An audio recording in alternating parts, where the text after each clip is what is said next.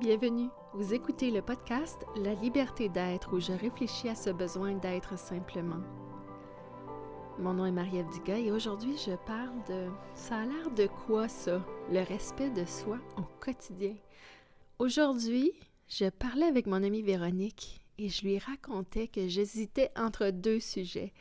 Celui de comment habiter son corps ou plutôt celui de continuer sur l'idée du respect de soi. Je lui expliquais que cette semaine, j'avais dû prendre un moment de recul, un moment pour mettre beaucoup de choses en suspens, pour reprendre le dessus, mais surtout pour apaiser un peu mon système nerveux. Rien de moi. Quoi? T'es pas juste dans l'être? Ben non! Je suis pas juste dans l'être. C'est une quête, c'est une direction, c'est une orientation, mais je suis loin de pouvoir être dans cet état si souvent que ça. Donc, je décide de continuer à parler du respect de soi.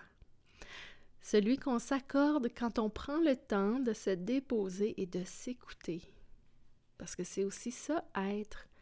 C'est d'être à l'écoute. C'est d'être dans l'écoute. L'écoute de ce qui se passe autour de soi, mais surtout l'écoute de ce qui se passe en soi. Cette semaine, j'ai décidé que j'allais m'écouter, que cette fois-ci, que j'allais pas attendre de tomber avant de me reposer. J'ai accepté de reconnaître les signes que je m'en allais par là. J'ai pu reconnaître que c'était maintenant le moment de prendre un instant pour apaiser mon système nerveux. Des fois, on se lance à faire plein de choses sans trop penser à comment ça va nous coûter en gestion d'anxiété. Sortir de sa zone de confort, c'est anxiogène pour le corps. Donc, le respect de soi, c'est écouter qu'est-ce qui se passe en dedans. C'est d'accepter le message que ça nous envoie.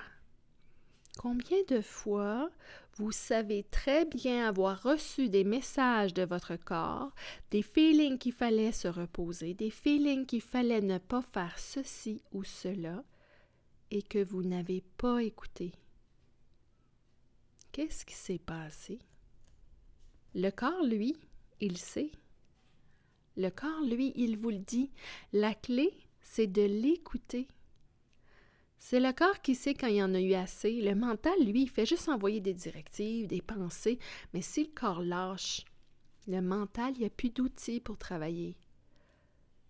Cette semaine, j'avais besoin de prendre une pause, de faire des efforts vers un but, vers une direction. J'avais le goût d'être, de juste être. J'avais le goût d'être déjà ma direction, de la ressentir comme si j'avais déjà atteint mon but. J'avais le goût de vibrer comme si tout ce que je désirais, je l'avais déjà dans ma réalité. C'est comme si j'avais le goût d'arrêter de pousser vers l'avant. J'avais le goût de rester statique et de regarder la poussière tomber. Être dans l'ouverture tout simplement de ce qui pourrait se manifester, sans intention, sans but, sans projection. J'avais besoin d'un break, de désirer autre chose que ce que j'ai. C'est tout ça que j'ai écouté en début de semaine, puis que j'ai décidé de respecter. Fait que le respect de soi, là, c'est intégrer une écoute de ce qui est. C'est d'accueillir le message qui est envoyé, puis c'est d'en prendre responsabilité. J'avais le goût de revenir au moment présent. J'ai senti que j'avais besoin de prendre ce moment de recul-là pour comprendre que je devais incarner ma direction, que je devais la vibrer, mon orientation. C'est comme si que le respect de soi allait même au-delà de la réalité physique du moment. C'est aussi de respecter le chemin où on s'en va. C'est de respecter son chemin.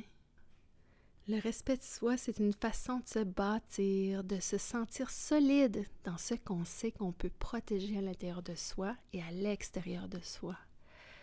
Une fois qu'on est conscient de ça, la peur et le doute n'ont plus de prise sur nous. Ça s'accroche plus sur nous. Le respect de soi, ça permet d'avoir les deux pieds sur terre et puis d'être ancré dans la matière.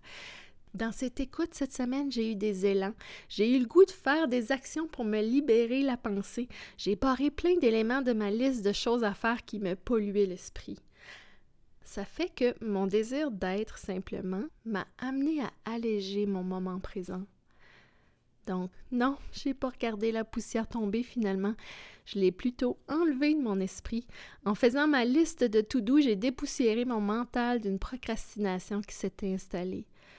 J'ai accepté de reposer mon corps et mon esprit, ce qui m'a permis de faire le ménage dans les choses qui me gobaient de l'énergie. C'est comme un respect de soi qui finalement en a entraîné un autre. C'est comme si plus on se respecte, plus c'est facile de prendre des actions pour continuer. Ça fait qu'aujourd'hui, après quatre jours de break, j'ai accompli plein de choses spontanément qui sont sorties de cet état d'être simplement. Ça vaut le coup d'essayer. Ça vaut le coup de se respecter pour voir le cadeau que ça peut vous donner. Voilà, c'est ce qui termine cet épisode de cette série où j'expose mes réflexions et partage mon parcours vers une liberté d'être. La liberté d'être tout simplement.